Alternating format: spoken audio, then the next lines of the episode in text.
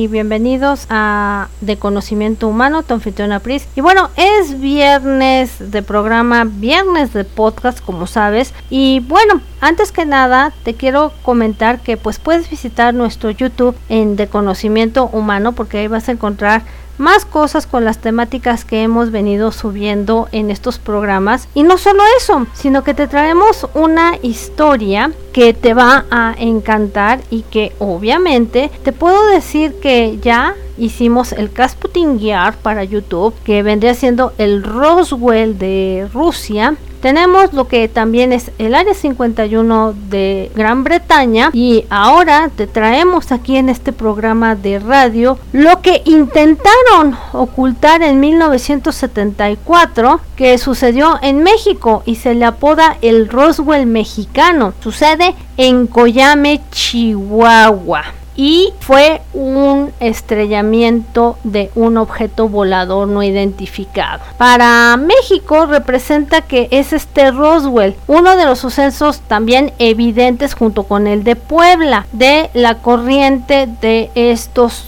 grandes investigadores ufológicos. Es un objeto volador no identificado o nave, vamos a llamarlo así. Cayó en Nuevo México. Dentro se dice que había tripulantes y según testigos que muchos de ellos habrían sido amenazados o desaparecidos para no revelar más información. Describieron que iban grises, con cabezas proporcionalmente grandes respecto a sus cuerpos, ojos saltones o negros, con pequeñas ranuras en lugar de boca y olían lo suficientemente mal.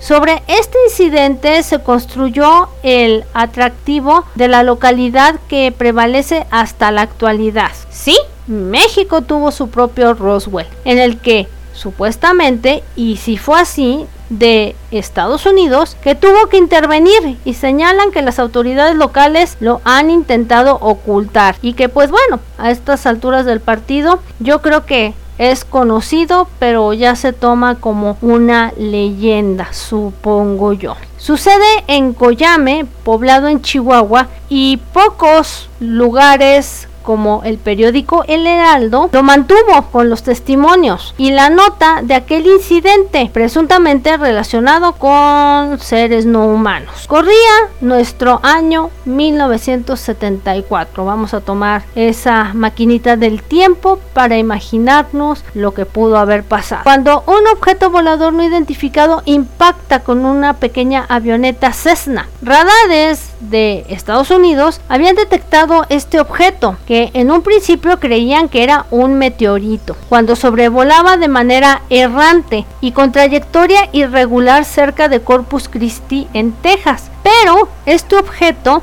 cambia de dirección y se estrella contra la avioneta que partía de El Paso, Texas, con destino a la CDMX hoy en día cayendo esencialmente en Coyame, la localidad chihuahuense en la que se desata un operativo que señalan trataron de ocultar. Estados Unidos muy acomedido, le dice al gobierno que va a rescatar este objeto, pero las autoridades de nuestro país le dijeron no gracias. Pese a ello, Fort Bliss reúne a un equipo para recuperar estos restos descubiertos cubiertos en la desértica comunidad a unos 65 kilómetros de la frontera sur con Estados Unidos. Como siempre, de acomedidos y de metiches donde no los llaman. El equipo de recuperación estadounidense se mantuvo vigilando vía aérea lo que acontecía aquí en nuestro país y más allá en, la, en Chihuahua. Noé Torres y Rubén Uriarte habían recopilado y documentado lo que aconteció y esto lo vas a encontrar en un libro que se llama Roswell de México con toda la narrativa. Por su parte, los restos de este choque fueron cargados en camiones de plataforma militares, pero cuando llega el equipo de nuestro país vecino, decide entrar eh, a pie, recuperar lo que fuera. Y pues les valió gorro que nuestro país hubiera dicho no gracias. El convoy se componía por jeeps y camiones. Su gente utilizaba trajes de protección para peligro biológico. A ese tiempo, los miembros de recuperación mexicanos que habían ido para sustraer lo que se había estrellado, resulta que terminan sin vida al interior de los vehículos. ¿Qué pasaría?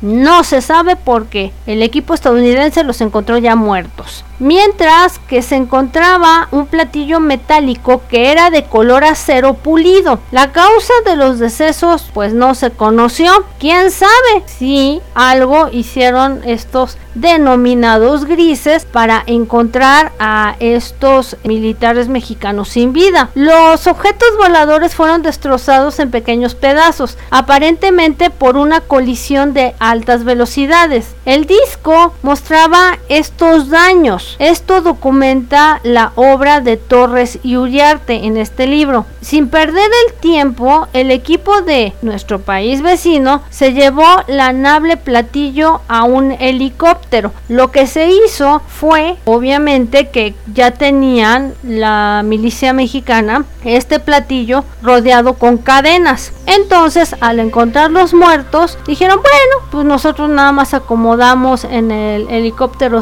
estas cadenas y no lo llevamos. ¿A dónde? No se sabe qué hicieron con él. Lo que sí para no dejar rastro alguno es que explotaron, que vendría siendo a los militares con la camioneta y con lo que vendría siendo el estrellado del avioneta. Lo que hicieron fue darle cranky también desapareciendo todo tipo de evidencia. Eso fue lo que hicieron y de hecho estas avionetas Cessna pues que quedó hecha añicos porque lo hicieron con explosivos de alto rendimiento. O sea, sé que vinieron de metiches y se llevaron lo que deberían de llevarse y que pues no sabemos si también destruyeron el ovni, dudo y no lo creo que hubieran hecho algo así porque los han de tener bien resguardados y sabemos que tras de eso pues han seguido investigando qué onda con esta tecnología. O ha de haber algún secreto ahí un más gordo y que obviamente con el transcurso del tiempo la CIA ha venido desclasificando, ustedes saben bien, lo que es estos videos de objetos voladores para decirte siempre sí existen, pero no te han confirmado quiénes tripulan estos objetos.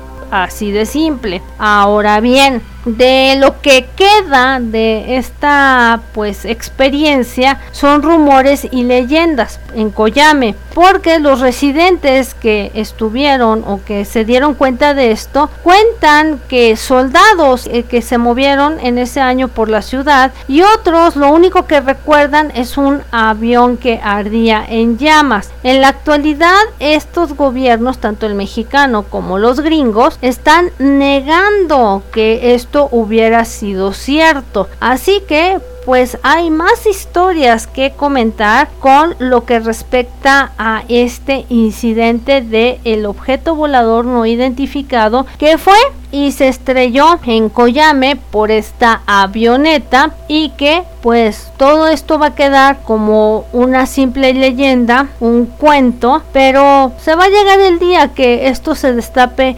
finalmente y ahí todas estas historias que se han venido comentando desde los 40, 50, 60 y hasta 70 van a ser una realidad innegable e irrefutable. Y bueno, espero que te haya gustado este programa el día de hoy con el Roswell de México. Y bueno, no sin antes decirte que esta fue tu anfitriona Prisa Sagari y que te deseo un buen día, una buena tarde o una buena noche donde quiera que te encuentres. Hasta luego.